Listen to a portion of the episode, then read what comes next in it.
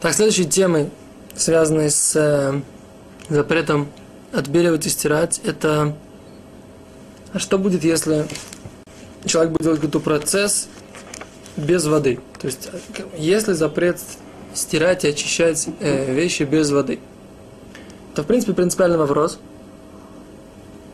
опять же, связанный с э, всякими э, проблемами, которые появляются в шаббат. Например, упал на, на пиджак, упал какой-то кусок еды, какая-то что-то, кормили ребенка, так сказать, упала какая-то картошка или что такое, упала, лежит.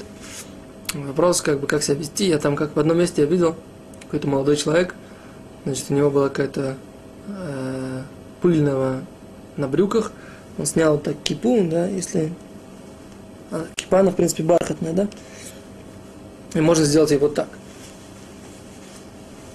ну, за счет того, что этот бархат, он очень хорошо снимает вот эту пыль с э, одежды. Теперь этот молодой человек, у него было запыленные какие-то брюки, и он взял так кипу, так аккуратненько стряхнул, и пошел дальше, так сказать, в шаббат. Да. Может так делать или нельзя? Это же не стирка, он же не опустил это в воду. Да. А с другой стороны, как бы мы говорим, что в некоторых ситуациях, если человек например, не выходит на улицу, то есть он как бы следит за тем, чтобы у него одежда не была в пыли, то несмотря на то, что в принципе стряхнуть пыль вот так вот, если человеку это не важно, то это можно. А если для него это важно, то дать запрет Торы. Интересно, правда? Поскольку в этой ситуации мы говорим, очи, очищая, нету здесь, эта пыль, она вне. То есть мы не достаем ее из одежды, так, как бы, чтобы сказать, что это запрет Торы как бы однозначно. Но если человеку это важно, то это да, может быть запрет Торы. Это интересная вещь.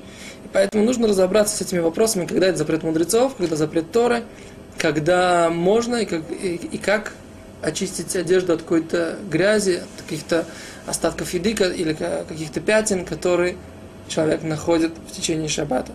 Мы еще раз повторяем, что Хазаниш говорил, что если это нельзя очистить, то это орден за соблюдение шаббата, который человек носит на себе, не может это снять в шаббат.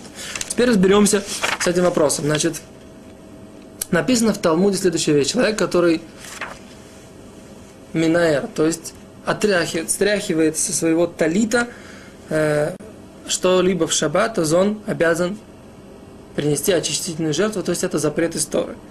О чем там говорится?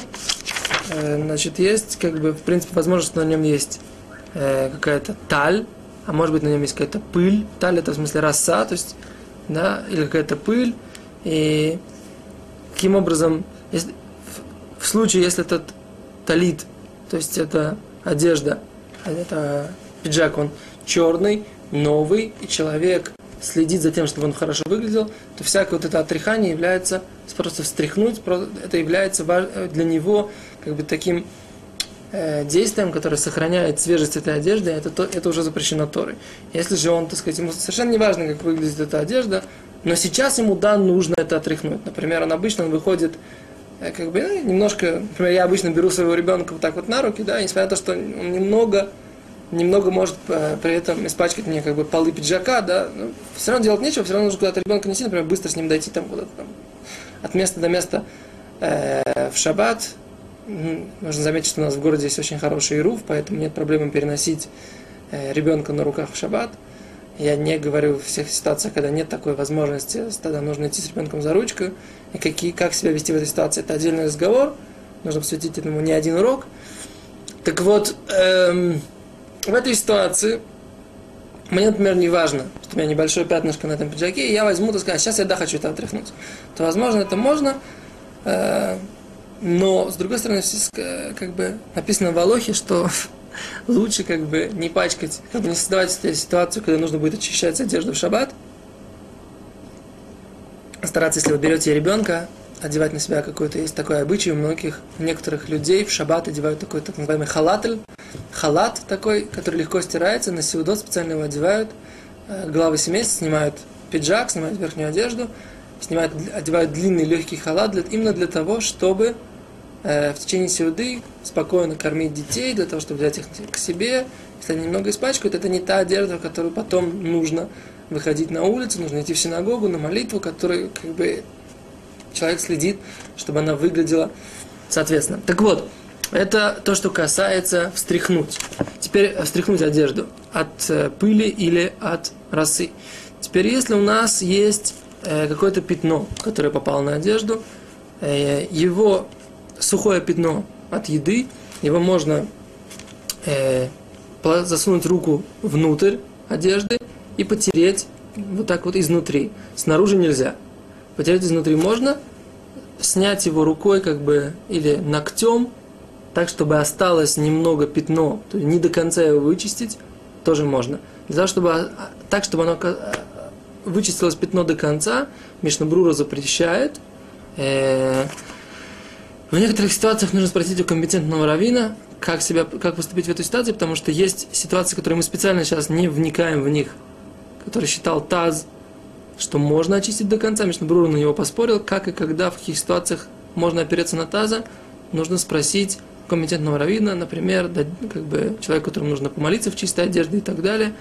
Это нужно знать и спросить у компетентного равина, как поступить в этой ситуации. Это если есть что-то на одежде.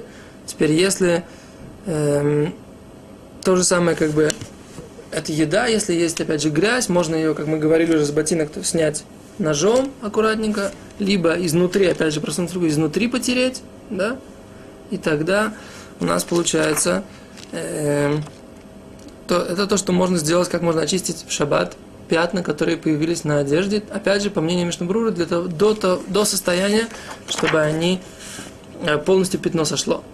Теперь есть еще интересный вопрос, как бы говорит в Талмуде описано, что можно потереть какую-то одежду, одну часть об другую, и она из-за этого выглядит лучше, становится э, чище, как бы ее чистота начинает более быть заметной.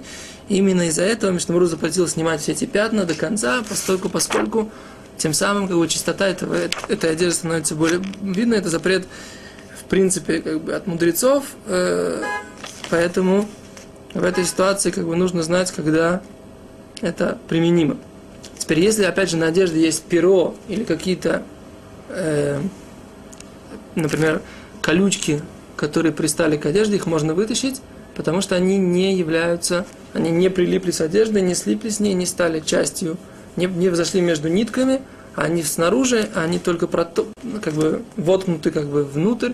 Это можно достать, это не является вообще, э, не попадает под запрет даже мудрецов э, стирать и отбеливать. Вот. Это то, что касается запрета, как себя вести с одежды. Теперь еще раз, одну секунду. Еще раз по поводу э, снега на одежде. Значит, можно стряхнуть верхнюю часть снега. По поводу того, можно ли стряхивать, если опять точно так же, если мы делаем это, отряхиваем одежду от снега в ситуации, например, когда там очень много снега, но уже одежда мокрая, то это уже выжимать, это уже запрет выжимать, это уже другая проблема, мы, это уже делать нельзя. Если же у нас одежда, которую человек не, не важно ему, как она выглядит, и она не новая, не черная, тогда он может ее отряхнуть.